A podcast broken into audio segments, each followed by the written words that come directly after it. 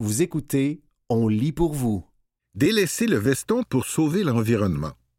Un texte d'Alexandre Sirois, d'abord paru dans The New York Times et paru le 5 octobre 2023 dans la presse. C'était la fin d'un nouvel été long et chaud à Tokyo, et les salarymen de la ville regardaient leur garde-robe avec effroi. Chaque année, de mai à septembre, les salarymen, les employés et cadres non dirigeants des entreprises et des administrations japonaises, réputés pour leur conservatisme, abandonnent leurs costumes sombres et classiques pour des tenues plus décontractées. Exit les cravates et les chemises à mi-donner, place aux polos à manches courtes et aux chemises en lin, et même, à l'occasion, aux vêtements hawaïens. Puis, à l'approche du mois d'octobre, la formalité reprend ses droits, même si les températures ne sont pas radicalement plus fraîches.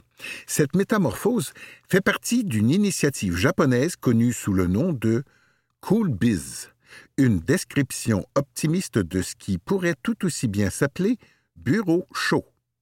Depuis le 1er mai, les lieux de travail règlent leur thermostat à 28 degrés Celsius, une proposition qui fait transpirer dans l'humidité de Tokyo. Aussi inconfortable soit-il, les bureaux japonais offrent un modèle de réduction des émissions de gaz à effet de serre pour les pays du monde entier, ces dernières ayant contribué à des vagues de chaleur records et à des phénomènes météorologiques extrêmes.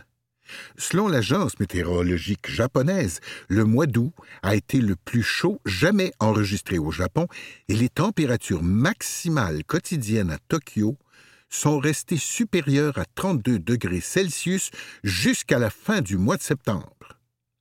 Coolbiz est l'une des nombreuses initiatives simples et rentables d'économie d'énergie au Japon, un pays pauvre en ressources qui dépend des importations de combustibles pour près de 90% de ses besoins énergétiques.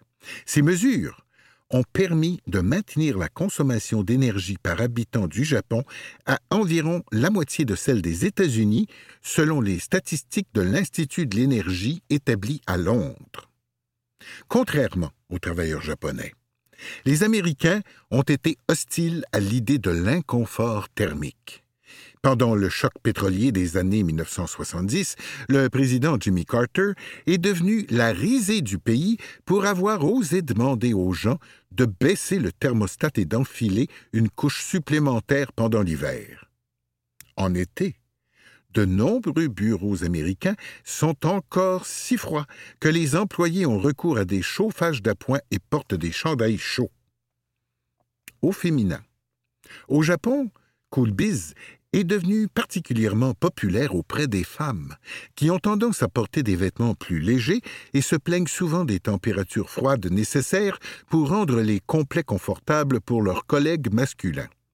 Les femmes sont encore largement sous-représentées dans les postes de décision dans les bureaux japonais. Aujourd'hui, plus de 86% des lieux de travail participent au programme Coolbiz, selon une enquête du ministère de l'Environnement. Le succès du programme a été obtenu sans aucune règle ni incitation financière, a déclaré Yuzuke Inuo, directeur du bureau de promotion du mode de vie sans carbone du ministère. Au lieu de cela, le gouvernement a encouragé les hommes politiques et les chefs d'entreprise à se débarrasser de leurs vestons et de leurs cravates, adoptant ainsi un comportement qui s'est rapidement généralisé. En adoptant des vêtements plus légers, les gens ne voulaient plus que le thermostat soit réglé à un niveau aussi bas, a souligné M. Inuo. Tatsuya Murase, 29 ans, qui travaille pour une société de transport maritime, a confirmé que les clients s'attendaient désormais à une tenue moins guindée.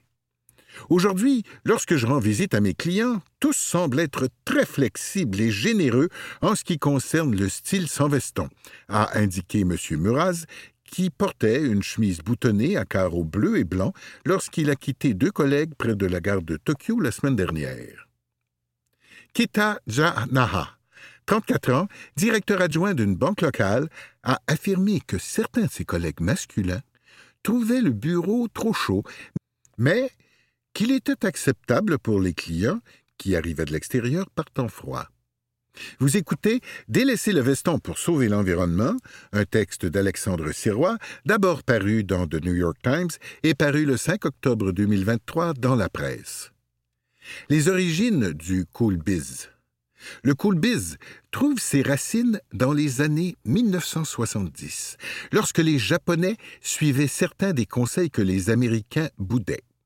Néanmoins, l'apparition du premier ministre Masayoshi Oira en veston à manches courtes, le look économie d'énergie, comme l'appelaient les journaux, était considéré comme trop inesthétique pour être toléré. Yuriko Kwake, aujourd'hui gouverneur de Tokyo, a introduit le coolbiz dans les bureaux du gouvernement en 2005, alors qu'elle était ministre de l'Environnement. Cette initiative coïncidait avec les engagements pris par le Japon dans le cadre du protocole de Kyoto, l'accord international de 1997 visant à réduire les gaz à effet de serre. Tirant les leçons de la débâcle du complet Safari d'Oira, le gouvernement s'est engagé dans une campagne de sensibilisation pour convaincre les employés de bureau qu'il était acceptable d'abandonner leur veston et leur cravate habituelle, même lorsqu'ils rencontraient des clients. Le nom du programme a été choisi parmi 3200 suggestions. Le premier ministre de l'époque, Yuknikiro Koizumi, a donné l'exemple en adoptant un look suave et. Les fonctionnaires ont même persuadé Kenshi Hirokane, auteur d'une bande dessinée populaire sur les salarymen, de faire porter des manches courtes à ses personnages. Si l'initiative a suscité des plaintes de la part des fabricants de cravates qui ont fait état d'une baisse des ventes, elle a été une aubaine pour des détaillants tels qu'Uniqlo avec sa collection de vêtements décontractés et bon marché, fabriqués dans des tissus légers qui évacuent la transpiration. Ces polos sont désormais l'uniforme d'été de facto de nombreux employés de bureau. Le programme a connu un tel succès qu'il a conduit à une décontraction plus large du style estival au Japon, a indiqué W. David Marks, auteur d'une histoire culturelle de la mode masculine japonaise, Amir Torah, How Japan Saved American Style. Il s'agit d'une technique de protection de l'environnement, mais aussi à titre personnel. Je pense que tout le monde se rend compte qu'il fait trop chaud pour porter des complets, a-t-il déclaré. Plus difficile en hiver. La contrepartie hivernale du Cool Biz, Warm Biz, lancée au même moment et encourageant les lieux de travail à maintenir les thermostats à un niveau bas, a eu moins de succès. Même sa mascotte, un adorable ninja, a eu du mal à persuader les employés de bureau de s'emmitoufler dans des écharpes et des couvertures et de grelotter à leur bureau. Coolbiz a prospéré tout en évoluant. En 2011, après que la catastrophe nucléaire de Fukushima a incité le Japon à fermer les réacteurs dans tout le pays, le pays a de nouveau assoupli les normes vestimentaires et a appelé ses citoyens à réduire encore davantage l'utilisation des climatiseurs afin d'éviter les coupures d'électricité. Le Super Cool Biz a permis de sauver le réseau électrique, mais n'a peut-être pas était très bénéfique pour la productivité, selon une étude qui a révélé que les travailleurs devenaient moins productifs à chaque degré supplémentaire au-dessus de 25 degrés Celsius. Plus inquiétant encore, une étude a établi un lien entre la réduction de la climatisation des habitations et l'augmentation de la mortalité due au coup de chaleur chez les personnes âgées. L'année dernière, les étés japonais étant de plus en plus longs et chauds, le ministère de l'Environnement a supprimé la période de campagne officielle, encourageant les lieux de travail à passer naturellement de cool biz à warm biz au fur et à mesure que les températures diminuaient. Néanmoins, la plupart des employés de bureau enfilent leur tenue décontractée en mai et reviennent à une tenue plus formelle à la fin du mois de septembre. Certaines municipalités ont déclaré qu'elles poursuivrait le programme CoolBiz jusqu'en octobre. Masato Ikeata, porte-parole d'Itoshu, une entreprise qui a assoupli sa politique en matière de costumes d'affaires en 2017, a déclaré que l'entreprise avait mis en place des compartiments froids spéciaux où les employés et les clients pouvaient se rafraîchir après être rentrés dans le bâtiment et avant de tenir des réunions dans les espaces de bureau plus chauds. La montée en flèche des températures a entraîné une série d'autres adaptations. Des climatiseurs personnels accrochés à des cordons, des ventilateurs électriques portatifs et des colliers remplis de compresses froides sont des accessoires courants. Les ouvriers du bâtiment et les livreurs ont pris l'habitude de porter des gilets dans lesquels sont cousus deux petits ventilateurs électriques. C'était Délaisser le veston pour sauver l'environnement, un texte d'Alexandre Sirois, d'abord paru dans The New York Times et paru le 5 octobre 2023 dans La Presse. Pédale douce sur les tests rapides et deux autres textes de Stéphanie Grandmont parus le 2 octobre 2023 dans la presse. L'actualité nous fait réagir. Les enjeux du Québec stimulent notre réflexion. Périodiquement, l'éditorialiste en chef de la presse répond aux questions qui lui sont soumises par les lecteurs. 1. Pédale douce sur les tests rapides. Je suis allé à la pharmacie pour aller chercher des tests rapides, car j'avais un parti et je voulais m'assurer que mon petit mal de gorge n'était pas la COVID-19. Quelle surprise j'ai eue quand j'ai appris que ça coûte maintenant 44 dollars pour cinq tests. Comment se fait-il que la santé publique ne fasse rien? questionne Sarah Maud Larose. Les écouvillons qui vous grattent le fond de la narine sont-ils devenus de l'histoire ancienne? Peut-être bien. Les tests rapides ont été une solution de rechange utile lorsque Québec, au bord de la rupture de stock, a dû renoncer aux tests PCR à grande échelle en janvier 2022. Mais aujourd'hui, l'utilité des tests rapides qu'on fait à la maison n'est plus aussi grande.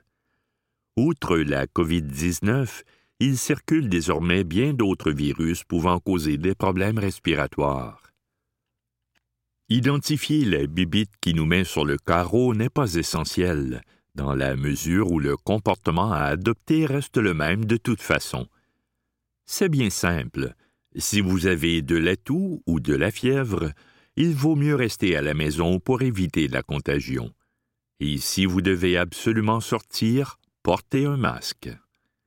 Évidemment, c'est plus facile pour les employés qui peuvent accomplir aisément leur boulot en télétravail que pour ceux qui doivent être sur place. Au Québec, les normes du travail donnent droit à un minimum de deux jours de congé de maladie payés par année, ce qui reste bien peu. Dans ce contexte, on comprend le gouvernement d'avoir arrêté de fournir des tests gratuitement à tout le monde. C'est beaucoup de sous, L'argent n'est pas élastique et la valeur ajoutée des tests n'est pas tellement grande. Mieux vaut injecter les sommes économisées ailleurs dans le réseau de la santé. Ceux qui veulent une boîte de tests se retrouvent donc à payer 44 dollars entièrement de leur poche, comme Sarah Maud Larose, puisque les frais ne sont pas assurés par le régime d'assurance médicaments du Québec. Pensez-vous vraiment que les jeunes et les personnes à faible revenu vont dépenser 44 dollars pour se faire tester? Ils vont tout simplement contaminer le reste de la population sans égard aux conséquences, craint Madame Larose. Mais il est important de souligner que certains patients peuvent encore se procurer des tests gratuitement dans la plupart des pharmacies. C'est le cas des personnes dont la condition médicale nécessite un traitement contre la COVID-19 dès l'apparition de la maladie, exemple avec du Paxlovid. C'est aussi le cas des jeunes de 14 à 17 ans, des étudiants à temps complet de 18 à 25 ans, ainsi que des personnes qui bénéficient de la gratuité complète avec le régime d'assurance médicaments de la RAMQ. En outre, les écoles et les services de garde ont des tests qu'ils peuvent distribuer aux parents. Mais attention, ces tests ne sont pas toujours efficaces, ce qui peut donner un faux sentiment de sécurité si on obtient un résultat négatif alors qu'on a la maladie. Fiez-vous plutôt à vos symptômes et à votre gros bon sens. Mieux vaut faire une croix sur un parti que de contaminer son entourage. D'autant qu'on ne sait pas toujours si les personnes qu'on côtoie ont un problème de santé qui les rend plus vulnérables, exemple immunosupprimés, greffés, etc. Les bonnes habitudes sanitaires acquises durant la crise sanitaire devraient rester en vigueur même si l'ombre de la pandémie s'est estompée. Vous écoutez Pédale douce sur les tests rapides et deux autres textes de Stéphanie Grandmont parus le 2 octobre 2023 dans la presse. 2. Ne cherchez pas Medicine Hat en Scandinavie. Ah, c'est scandinave. Ces pays du nord de l'Europe ont-ils donc la recette pour régler tous les enjeux sociaux? Il est vrai que leurs approches sont souvent citées partout dans le monde. Par exemple, le modèle du Housing First appliqué par la Finlande a permis de réduire considérablement l'itinérance, comme le soulignait un récent éditorial mais des lecteurs de la presse ont des doutes lorsqu'on brandit une solution scandinave pour des problèmes québécois, car il s'agit de deux mentalités et deux contextes très différents, disent-ils. Cette observation est juste, mais l'approche du Housing First existe aussi au Canada. Elle a été poussée par le gouvernement conservateur de Stephen Harper.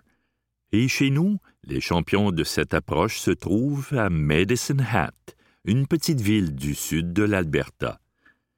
C'est d'autant plus intéressant qu'il ne s'agit pas d'habituels sociaux-démocrates comme les Finlandais, mais de très conservateurs albertains, fait remarquer Denise Turcotte, qui aimerait en savoir plus sur ce qui se fait là-bas. En gros, voici le topo. En 2015, Medicine Hat a retenu l'attention de la planète en annonçant qu'elle avait vaincu l'itinérance. Comment la ville de 63 000 habitants y est-elle arrivée? En mettant sur pied, en 2009, un programme orienté sur le logement d'abord. Cette approche consiste à fournir un logement aux personnes en situation d'itinérance tout en leur offrant le soutien dont elles ont besoin pour résoudre les problèmes qui les ont menées vers l'itinérance. Dépendance à la drogue ou à l'alcool, problèmes de santé mentale, enjeux financiers, etc. L'idée est qu'elles auront plus de chances de surmonter leurs problèmes si elles peuvent au moins compter sur un foyer stable. À Medicine Hat, une des clés de ce programme a été la mise en place d'une liste centralisée pour faire le triage et pour s'assurer que chaque personne obtienne le logement et les services en fonction de sa situation particulière. Chef d'orchestre de la lutte contre l'itinérance, la Medicine Hat Community Housing Society a hébergé 1583 personnes, dont 344 enfants, depuis le lancement du programme en 2009. Malgré tout, les défis persistent. Un décompte réalisé en septembre 2022 a permis d'identifier 120 personnes en situation d'itinérance. La plupart étaient dans des refuges ou d'autres formes d'hébergement temporaire, mais certaines étaient à la rue. Avec la hausse du coût de la vie et l'ascension du prix des logements, il faut redoubler d'efforts pour lutter contre l'itinérance. 3. Un funiculaire sur le Mont-Royal? Comme bien d'autres promeneurs sans doute, Pierre Dion a observé les vestiges de l'ancien funiculaire, au hasard de ses balades sur le Mont-Royal. Ce funiculaire a été mis en service en 1885 afin de répondre à l'engouement des Montréalais pour la montagne. À son ouverture, il fallait débourser cinq cents pour monter et trois pour descendre, peut-on lire dans la presse de l'époque. Bâti dans l'axe de l'avenue du Lutte, le chemin de fer incliné a finalement été démantelé en 1920 parce que la sécurité des installations avait pâti du manque d'entretien.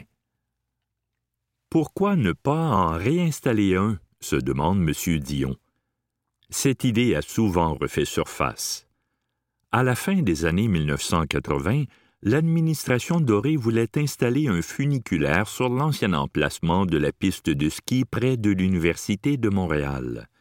Le Bureau de consultation de Montréal a dit non. Au milieu des années 2010, on a vu émerger l'idée d'un téléphérique reliant le belvédère en haut du Mont-Royal au toit d'un édifice du centre-ville. Et pourquoi pas au Vieux-Port, au Parc Jean-Drapeau et même au métro Longueuil. L'idée avait été rêvée par Michel Archambault, alors titulaire de la charte de tourisme de l'UCAM et membre du CA de Tourisme Montréal. À ses yeux, ce projet de mobilité urbaine spectaculaire serait utile tant pour les résidents que pour les touristes, tout en donnant une nouvelle signature à Montréal. Mais le prix. Comment justifier une telle dépense quand on n'arrive même pas à entretenir le métro convenablement? M. Archambault assure que Doppelmer, une entreprise autrichienne établie à Saint-Jérôme, aurait pu financer et exploiter le projet. Mais le cachet du Mont-Royal, qui est un site patrimonial, le professeur émérite plaide que d'autres villes ont réussi à intégrer des téléphériques dans leur paysage, notamment La Paz en Bolivie, Haïfa en Israël ou encore Coblence en Allemagne, où un téléphérique relie le centre-ville à une forteresse historique située de l'autre côté du Rhin. Mais l'idée qui posait toutes sortes d'autres défis est retombée à plat. C'était Pédale douce sur les tests rapides et deux autres textes de Stéphanie Grandmont parus le 2 octobre 2023 dans la presse.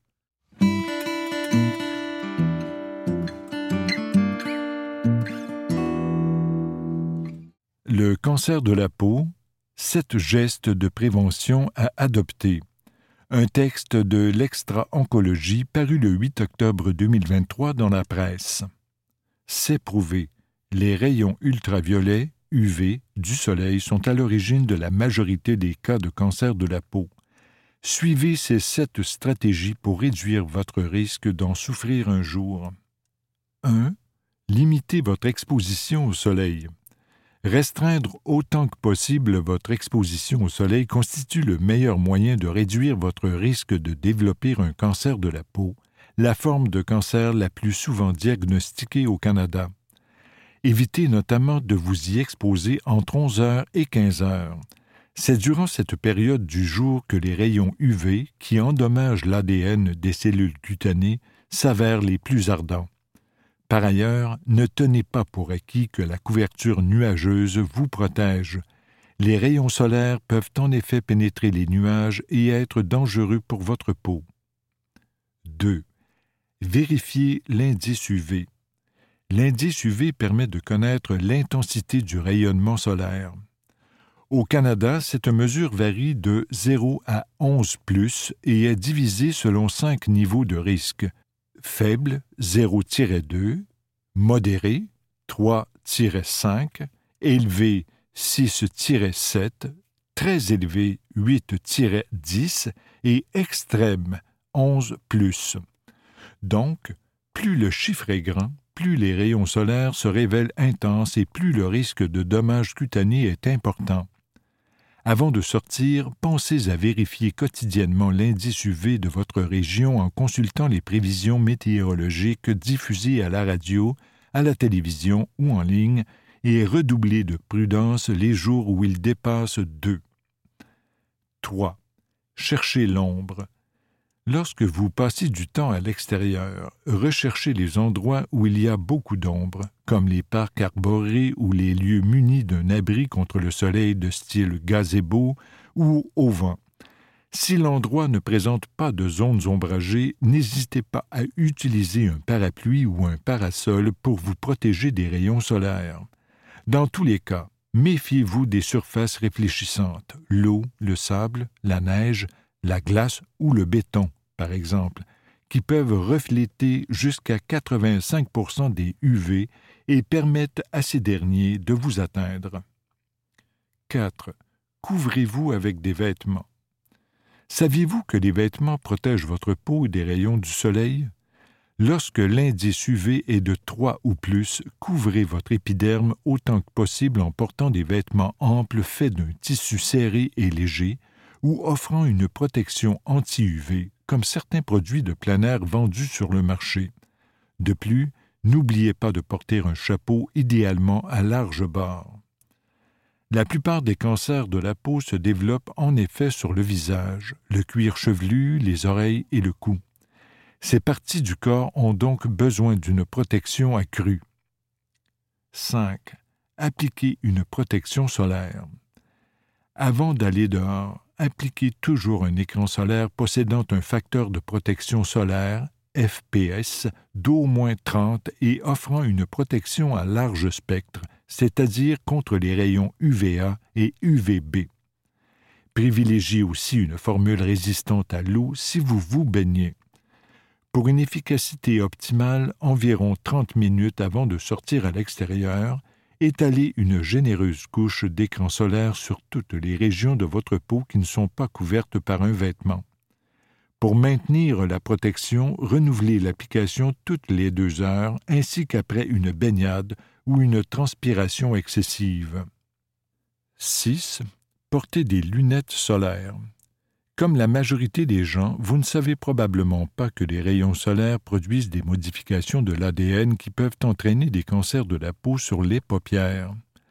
Or, si elles ne sont pas traitées précocement, ces tumeurs malignes peuvent devenir dangereuses et même vous défigurer. Portez des lunettes de soleil chaque fois que vous sortez, même en hiver, peut donc contribuer à empêcher les UV d'endommager cette région sensible autour des yeux assurez-vous de porter des verres solaires de qualité qui vous offriront une protection optimale contre les UV tout en vous procurant une vision claire. 7. Évitez d'utiliser les appareils de bronzage. L'exposition aux rayons émis par les appareils de bronzage artificiels endommage votre peau de la même manière que le fait le soleil. Les lits de bronzage et les lampes solaires émettent des UV dont l'intensité se révèle même plus puissante que celle du soleil à l'heure du midi en pleine saison estivale.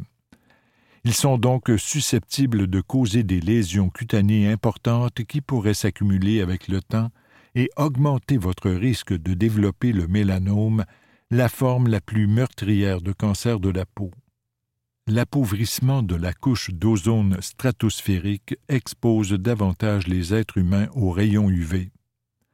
C'était Le cancer de la peau, sept gestes de prévention à adopter, un texte de l'Extra Oncologie paru le 8 octobre 2023 dans la presse.